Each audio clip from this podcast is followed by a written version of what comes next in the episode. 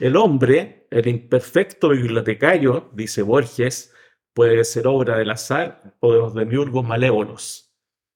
A veces el azar hace lo suyo. Existe un poema muy hermoso sobre el azar de Braulio Arenas, no sé si lo conocen.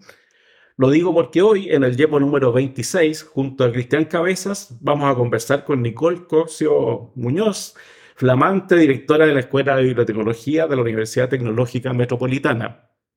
Nicole, que en LinkedIn se define como bibliotecaria apasionada por el patrimonio fotográfico y audiovisual, hace poco más de un mes ganó el concurso convocado por la universidad para convertirse en académica de jornada completa del Departamento de Gestión de la Información. Hubo cambios en una vicerrectoría.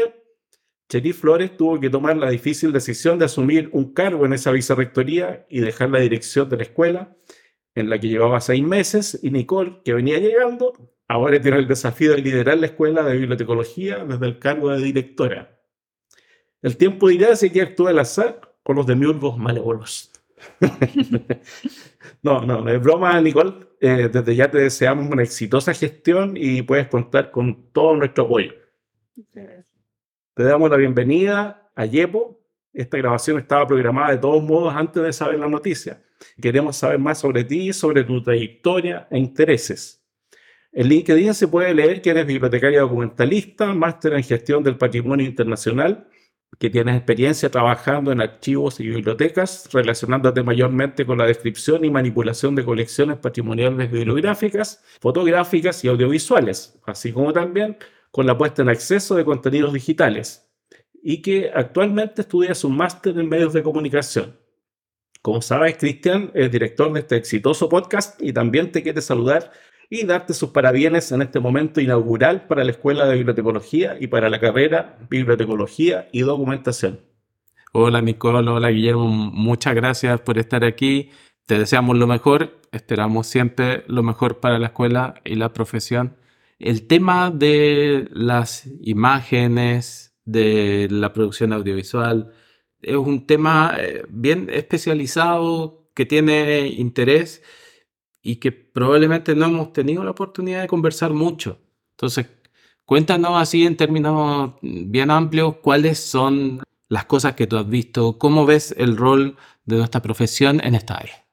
Eh, hola, bueno, primero que todo, muchas gracias por la invitación. Como bien decía Guillermo, ya está pronosticada antes de que surgieran todos estos cambios acá en la escuela y le agradezco sus parabienes. Y bueno, Respecto a la pregunta que, me hace Cristian, la verdad es que yo nos veo con un rol fundamental en todos los aspectos de la, de la, sociedad, pero claro, principalmente me he enfocado en el tema audiovisual y fotográfico. Eh, siento que desde nuestra expertise podemos aportar ciertamente mucho en lo que tiene que ver con rescate, también con la puesta en acceso y que nuestra formación nos permite tener como esta visión más esquematizada de cómo estructurar cierta la información en este caso, pero también cómo generar estos mecanismos de conexión con la ciudadanía, que siento que en, el área sobre todo de nuestro patrimonio nacional, fotográfico y, audiovisual, es algo en lo que estamos súper al debe las instituciones culturales. Bueno, yo ya no trabajo en una institución cultural, pero siento que quienes tenemos como este interés, sentimos que está esa deuda, como de tratar de, desde distintas áreas, rescatar este patrimonio, que es lo que yo más me he enfocado, porque tampoco es que sea experta como en el área de producción o qué sé yo, sino que siempre asociado como a este rescate patrimonial de la puesta en acceso de estos documentos. Y eso siento que de ahí como que he podido aportar más mi experiencia en la Biblioteca Nacional, también ahí aprendiendo, que también Siento que a veces como bibliotecarios nos cerramos un poco a la idea de que tenemos que trabajar con ciertas materialidades y la verdad es que nuestras herramientas nos permiten trabajar con estos otros formatos, bueno, ciertamente con lo digital, que acá en la escuela nos preparan harto para eso. Entonces tenemos las herramientas y a veces nos falta un poquito quizás el valor como de enfrentarlo porque lo podemos cubrir. ¿Cuál fue tu entrada al tema? Tú empezaste en la carrera, en el pregrado, un trabajo de investigación y eso llevó a otra cosa, ¿no? ¿Así partiste? Sí, exactamente. Eh, bueno, mi trabajo de título lo hice con el colega Patricio Cortés, que actualmente trabaja en la Universidad Católica, y inicialmente yo lo quería hacer sola sobre preservación digital. Resulta que con Patricio hicimos todos nuestros trabajos de la universidad juntos y él había estudiado música previamente. Entonces dijimos, pucha, ¿cómo podemos hacerlo para que lleguemos a un consenso en que los dos hagamos algo que nos guste? Así que finalmente unimos la preservación digital de objetos digitales sonoros patrimoniales, porque le interesaba la música, a mí también, en algún momento hasta cuando era más pequeña soñaba con estudiar algo con música. Así que ahí nos embarcamos en esta aventura, menos mal que acá en la escuela también nos apoyaron para poder hacer nuestra investigación. Lo que hicimos fue como un análisis del estado actual en ese momento de, de políticas de preservación digital en esta área. Gracias a eso conocí a gente de la Biblioteca Nacional, en TVN, fuimos a, también al Museo de Arte Precolombino, donde también tiene un archivo sonoro.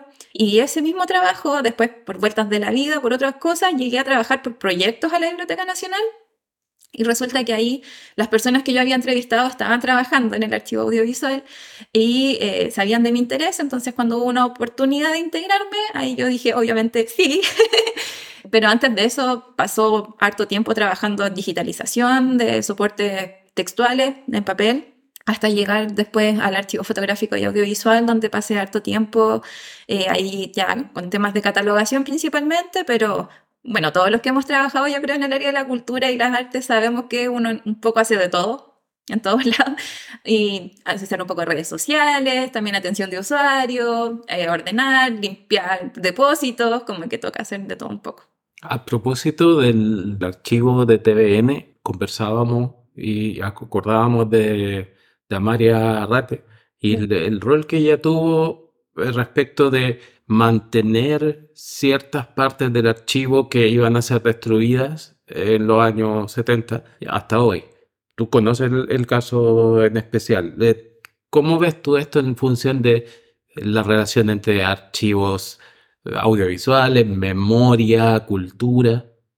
Me pasa que, claro, siempre como que el tema de los archivos y la cultura depende mucho del contexto sociopolítico en el que uno se encuentre y, por eso también ahí jugamos un rol bien importante quienes se interesan en estas áreas porque son quienes pueden jugar un papel determinante en preservar o no cierta información que a largo plazo a las futuras generaciones o a nosotros ahora que podemos acceder a esos documentos nos pueden servir como elementos de memoria y de formación de identidad. De hecho, justo este fin de semana estuve viendo una serie que se llama The Severance, que habla como de esta separación, no sé si la, habrán visto, pero es súper interesante que los personajes de la serie al ingresar a trabajar pierden su memoria de lo que pasa afuera. Y en un capítulo, un personaje le dice al otro, finalmente, tu historia es quien te define. Es quien te hace ser al final una persona existente en la sociedad, porque tú sales de aquí, no te acuerdas quién eres, no sabes quién eres. Entonces, todos estos elementos que nos ayudan a construir la memoria como lo audiovisual, lo fotográfico, ciertamente lo textual, que es lo que, lo que más se preserva, son distintas aristas que nos permiten saber distintos puntos de la historia. Yo, yo así lo veo un poco. De hecho, en la biblioteca trabajamos harto con soportes fílmicos, que es un área que me interesa harto. De hecho, hice mi tesis del magíster acerca de eso, de cómo estas filmaciones, a veces amateur, permiten como tener otros puntos de vista de los momentos o del comportamiento social y que ahora también es como un área de investigación bien interesante de cómo podemos evaluar con ojos de hoy cosas del pasado, pero también teniendo ese contexto y cómo evaluar cómo hemos ido cambiando como sociedad y cómo nos identificamos. Entonces sí, un tema súper interesante, el de la memoria y sobre todo este tipo de documentos que nos dan estas otras perspectivas. Bueno, siempre la memoria, la historia eh, son la base de la identidad, pero también es, es, muy raro, es como una carrera esta sin fines, como, porque cómo alcanzas al final a registrar la historia. Antes no había preocupación por hacerlo.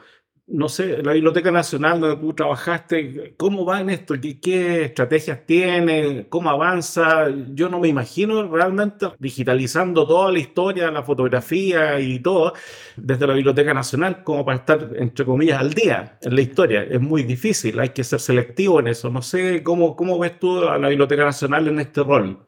De hecho, con colegas siempre reflexionaba un poco acerca de eso, como el, el, rol que uno cumple en esas instituciones al ir seleccionando finalmente, porque nunca vas a poder procesar toda la documentación que tienes, tampoco puedes ponerla a toda disposición, y finalmente como que en estas instancias vas definiendo lo que las futuras generaciones entienden de la historia. Entonces, Ciertamente, siento que es importante siempre estar reflexionando acerca de los criterios que estamos utilizando, por ejemplo, la biblioteca, al menos en la unidad en la que yo trabajaba, porque igual son varias unidades como independientes, pero siempre se utilizan criterios como, por ejemplo, pensar en cosas que son de relevancia nacional, que ojalá hayan sido pensando en lo que marcó a la mayor parte de la población, que den a entender, no sé, por ejemplo, para el mismo estallido social, si es una campaña de recolección de fotografías para tener esos antecedentes, pero ciertamente nunca se va a poder registrar todo y, y siempre vamos a tener finalmente una visión relativamente sesgada de la historia. Por más que uno trate de objetivizarla, al final es, es,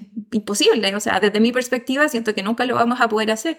Incluso desde el punto de vista como más técnico de la catalogación, siempre hay un sesgo finalmente de lo que uno interpreta, sobre todo cuando son imágenes, de tus propias experiencias, igual las transmites de cierta forma, por más que uno no quiera en esta descripción o los elementos que uno utiliza, las palabras, el vocabulario, o a qué te evoca la imagen.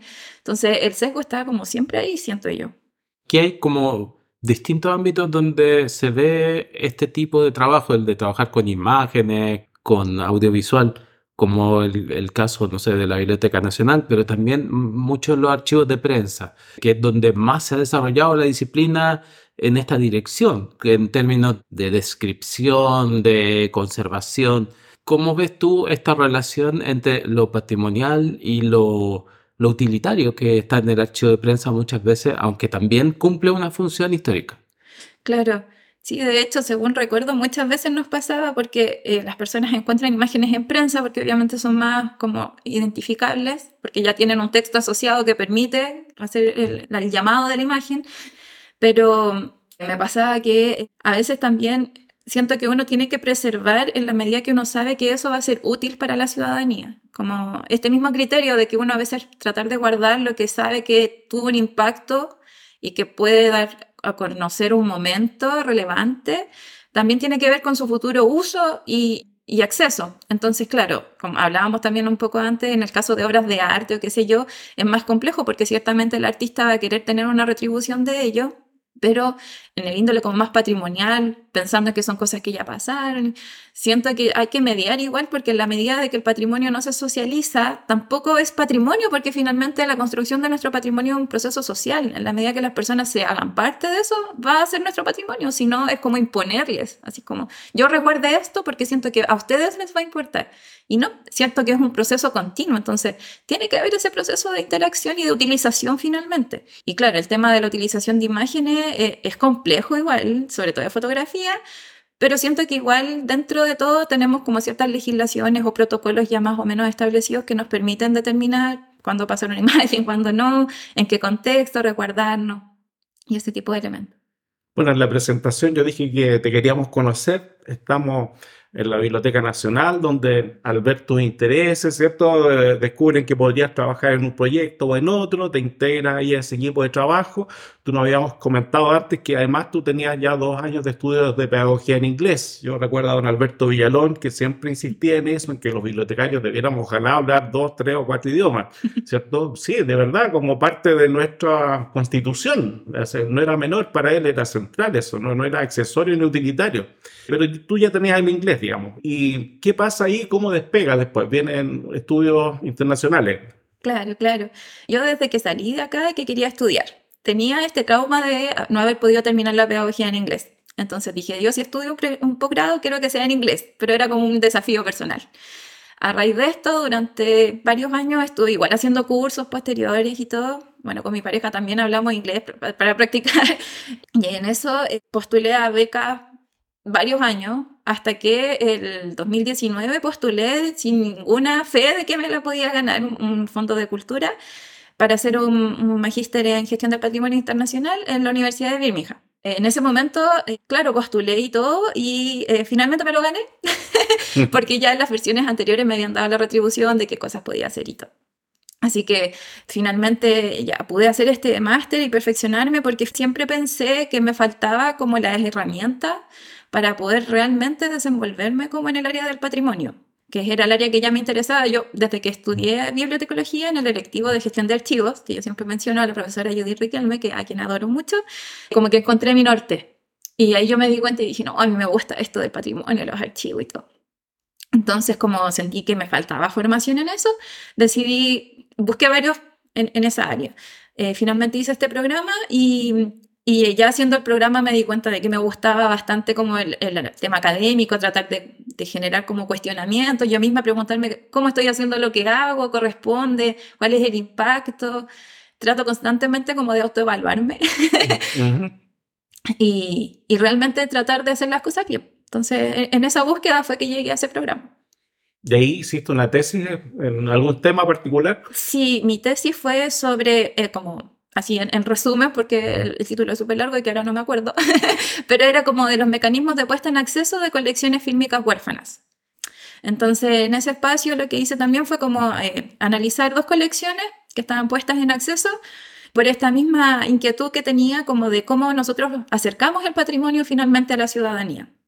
Entonces, eh, a veces también pensamos como que ya con que esté en la web las cosas están totalmente accesibles y no, a veces la gente no, no llega, entonces también hay que buscar mecanismos como complementarios para eso. Y mi idea era poder analizar eso en este caso de los archivos fílmicos y huérfanos, porque siento que son materiales muy ricos en, cuanto a las perspectivas, como recién mencionaba hace un poco, pocos minutos atrás, de cómo ver estos momentos.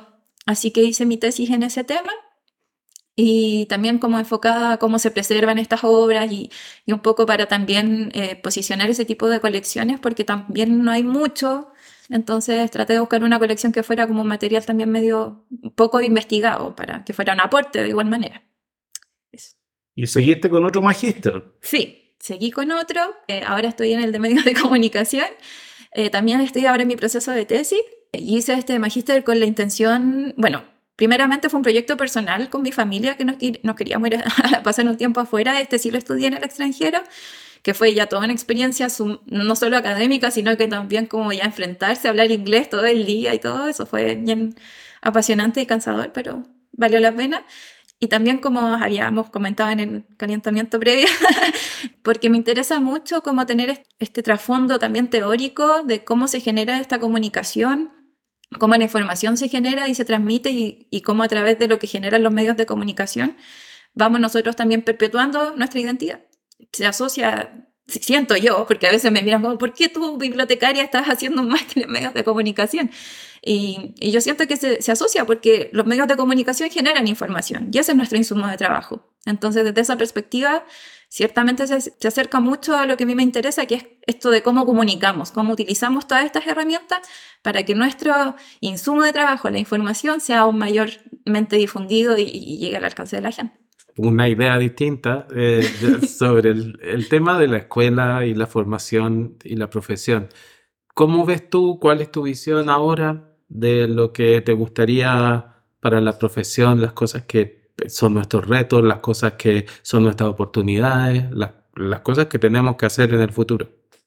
Siento que oportunidades tenemos muchas, sobre todo considerando como esta, o sea, la digitalización viene hace rato, pero ciertamente ya, no sé, la, la, misma implementación de la ley de transformación digital del Estado, son oportunidades que, que se van dando más formalmente y concretamente para nuestra profesión, pero también siento, o al menos mi visión, como bibliotecaria y ahora forma directora, oh, es demasiado raro mencionarlo, eh, es tratar de que nuestros estudiantes tengan esta visión de que pueden en realidad trabajar en distintas áreas, como que ellos pueden realmente cosechar su camino, por decirlo así, que a veces uno le cuesta darse cuenta de eso, como hablábamos antes, valorar las aptitudes y capacidades que tenemos como bibliotecario. Siento que tenemos las herramientas, tenemos la formación, pero nos falta a nosotros mismos posicionarnos. Como diciendo que ese es un gran desafío que tenemos desde que nos formamos hasta que obviamente después ya estamos trabajando. Eso siento que es como lo que más me, me importa, más que decir como, no, la tendencia va para allá, para acá, creo que cada cual también va adecuando y creo que eso es lo más lindo de la bibliotecología, que uno se puede ir adecuando a sus intereses. Puedes, no sé, desde dedicarte al tema de gestión de contenidos, puedes dedicarte a catalogar si es que te interesa algún tipo de material, puedes dedicarte a la atención de usuario, fomento lector. Tiene tantas aristas que en realidad pensar que una es prioritaria versus la otra no, no, no me acomoda. Pensaría más en tratar de potenciar y abrir como puertas, ojalá, que los chicos vean que pueden irse a distintos lugares, que se atrevan, eso es lo que me gustaría. Mira, creo que ese mensaje es sumamente importante porque a nosotros nos escuchan bastante estudiantes, no solo de la UTEM, también de las carreras de bibliotecología de las otras universidades. Y siempre insistimos en eso, en que hay que prepararse para el momento en que va a llegar una oportunidad. La oportunidad va a llegar a medida que tú estés preparado también para, para abordarla, como pasó en tu caso, que partiste por un conocimiento base de inglés, por inquietudes personales, porque justamente después del proyecto de tu trabajo de título te tocó conocer gente, porque esa gente también vio tu interés y se fue realimentando este círculo hasta el nivel en que estás ahora y que llegaste, que es muy interesante ya, imagínate, en la dirección de la Escuela de Bibliotecología y, y con un, dos máster ya prácticamente en el bolsillo, bueno, estás trabajando en la tesis del segundo, ¿no? Yo no sé cómo ves tú la posibilidad de, de, trabajar más en este tema de la digitalización para los bibliotecarios, porque se nos asocia mucho a la descripción, siempre, como que la idea es esa, el bibliotecario cataloga o describe, pero no, no se nos asocia a otro proceso mayor. ¿Qué más hay más allá de la descripción? Claro, de hecho, la misma digitalización a veces se entiende como un proceso súper limitado, que es en la captura misma, y en realidad hay todo un proceso de proyección previa y después de postproducción, en donde nosotros tenemos los conocimientos de sobra para poder trabajar en eso. Eh, obviamente también los intereses particulares suman, pero eh, en la medida de que uno también puede, por ejemplo, cuando planificas el hecho de poder identificar qué tipo de escáner necesitas para qué material, eh, saber que, no sé, qué herramientas podrías necesitar, ese tipo de elementos, son diferenciadores igual a la hora de hacer el proceso porque permite hacerlo de mejor manera. También el hecho de que el proceso de digitalización no incluya solo la captura, sino que después hay que hacer todo un proceso de gestión de esos eh, objetos digitales, por ejemplo, codificarlos, saber identificarlos, eh, hacer una preservación digital adecuada, planificar bien el espacio que necesito, si tengo los recursos. Todo ese tema de la digitalización, la verdad es que siento que a veces se cubre muy como someramente, como un proceso más, y la verdad es que hay harto como fue lo primero que hice y llevé harto tiempo como practicando la, la, digitalización de papel primeramente y luego fotografía también, podemos aportar desde muchas aristas porque finalmente la descripción de un documento no solo va en su contenido, sino que también en el proceso técnico del mismo, como de, su perpetuidad. También ahí nosotros tenemos este conocimiento, entonces podemos aportar también desde esa arista. Yo quería volver al concepto que puso Guillermo al principio. Es raro, pero tiene que ver con el azar. Eh, esta semana yo leí sobre la etimología de la palabra azar que sabemos que en general la entendemos como suerte, bueno, tiene mucho que ver con la flor, con el azar, y, con los dados, que tiene que ver con los juegos de azar. Pero también, curiosamente, en, por ejemplo, en inglés, hazard te habla de peligro. Mm. no es solo suerte en el sentido de buena suerte, sino también de mala suerte. Pero al mismo tiempo está, hay un cúmulo de significado en, en la palabra de posibilidades, de buenos augurios, de, de, deseos. Yo creo que eso también tiene que ver mucho con esto, con este inicio y con las cosas que pueden pasar. Y bueno, es como volver a decirte que te deseamos lo mejor, que esperamos lo mejor para ti y para la profesión a partir de lo que va a ser la carrera. Muchas gracias, te agradece. Y, bueno, yo como que creo en, en, no sé si en el destino, pero siempre como, con mi marido, con Miguel, que lo voy a mencionar porque también es colega. Y, es la oportunidad sí, no, y, además que sin él también no, no haría nada de lo que hago, sin su apoyo. Siempre decimos, nada pasa porque sí, las cosas buenas y cosas malas, porque también uno cuenta los éxitos, pero en todo este camino yo he postulado a trabajo en los que no he quedado. Eh, también eso quería transmitir un poco como a los estudiantes sobre todo. Claro, uno ve cuando la persona ya está como en un buen lugar, qué sé yo, pero en el camino pasan muchas cosas. Muchas veces te dicen que no, muchas veces te sientes frustrado, muchas veces sientes que no eres capaz. Y aún así lo importante es seguir tratando, tratando, tratando. En general, a veces uno puede, yo reprobé una carrera y uno pensaría, claro, después cómo en otra carrera te va a ir bien, pero a veces era lo que tenía que pasar para llegar a otro lugar. Entonces, finalmente las decisiones que uno toma también ven uno un poco a hacerlas que sean suerte para bien y que no sean de mala suerte también va un poco en, cómo uno va tomando las cosas y construyendo su camino. Así que con ese mensaje quisiera cerrar. Muy buen mensaje para cerrar, muy buen mensaje. Muchas gracias, gracias por tu visita. Muchas gracias, Nico.